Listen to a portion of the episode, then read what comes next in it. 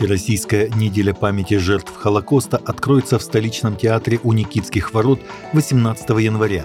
Вечер начнется с поздравления со столетним юбилеем ветерана Великой Отечественной войны Ивана Мартынушкина, принимавшего участие в освобождении узников лагеря смерти Аушвиц, Освенцим, сообщили РИА Новости в пресс-службе Российского еврейского конгресса. 2024 год объявлен в РФ годом семьи. Трагедия Холокоста – часть личной истории многих тысяч семей в нашей стране. Поэтому для многих сохранение памяти о жертвах Холокоста – это еще и сохранение семейных воспоминаний, поддержание связи поколений. Память о Холокосте, как и о других преступлениях нацизма, не имеет национальных рамок. Это часть российской национальной памяти, которую мы передаем из поколения в поколение, цитирует пресс-служба слова и о президента РЕК Михаила Бройтмана. Власти Украины с февраля 2022 года перерегистрировали в раскольническую структуру Православная Церковь Украины ПЦУ 968 общин канонической Украинской Православной Церкви УПЦ, сообщили в Государственной службе Украины по этнополитике и свободе совести. Киевская городская государственная администрация и областные госадминистрации перерегистрировали в ПЦУ уставы 968 общин Украинской Православной Церкви, приводит слова эксперта госэтнополитики Андрея Смирнова «Союз православных журналистов». Уточняется, что за прошлый год, в частности, областные госадминистрации перевели в ПЦУ 472 прихода УПЦ. Как сообщал в декабре аналитический ресурс Open Data Bot, на территории Украины продолжают действовать 8139 церквей УПЦ Московского патриархата.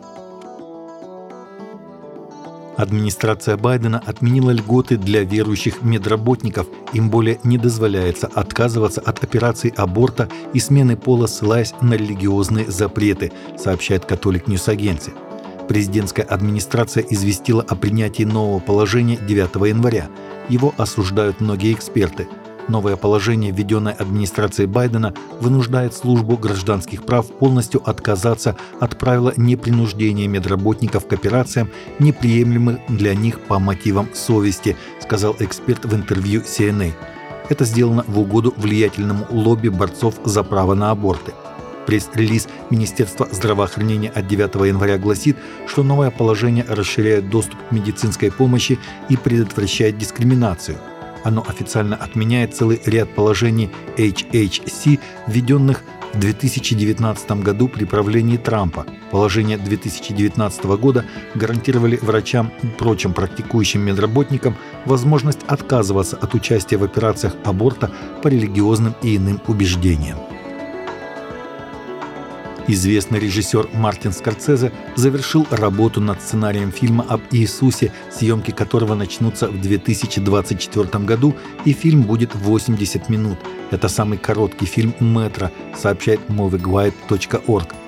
Я пытаюсь найти новый способ сделать его более доступным и снять негативное напряжение, связанное с организованной религией, сказал Скорцезе в интервью Los-Angeles Times. Сценарий написан в соавторстве с Кеном Джонсоном, который также написал сценарий для фильма Скорцезе 2016 года «Молчание», где главные роли сыграли Эндрю Гарфилд, Адам Драйвер и Лиам Нисон. Проект основан на книге Сюсаку Эндо «Жизнь Иисуса».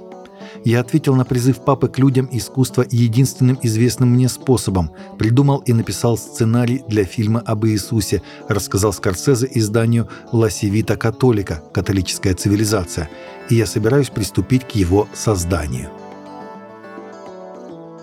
Российская церковь христиан вероевангельской пятидесятников проводит с 8 по 28 января пост Даниила – во время поста предлагается поститься и ходатайствовать, руководствуясь основными темами молитв на каждый день.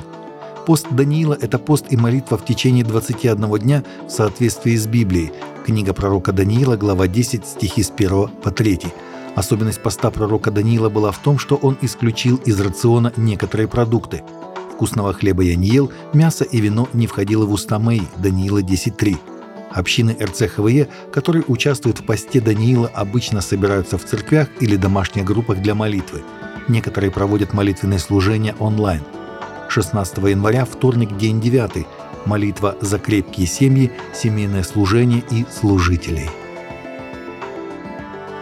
Таковы наши новости на сегодня. Новости взяты из открытых источников.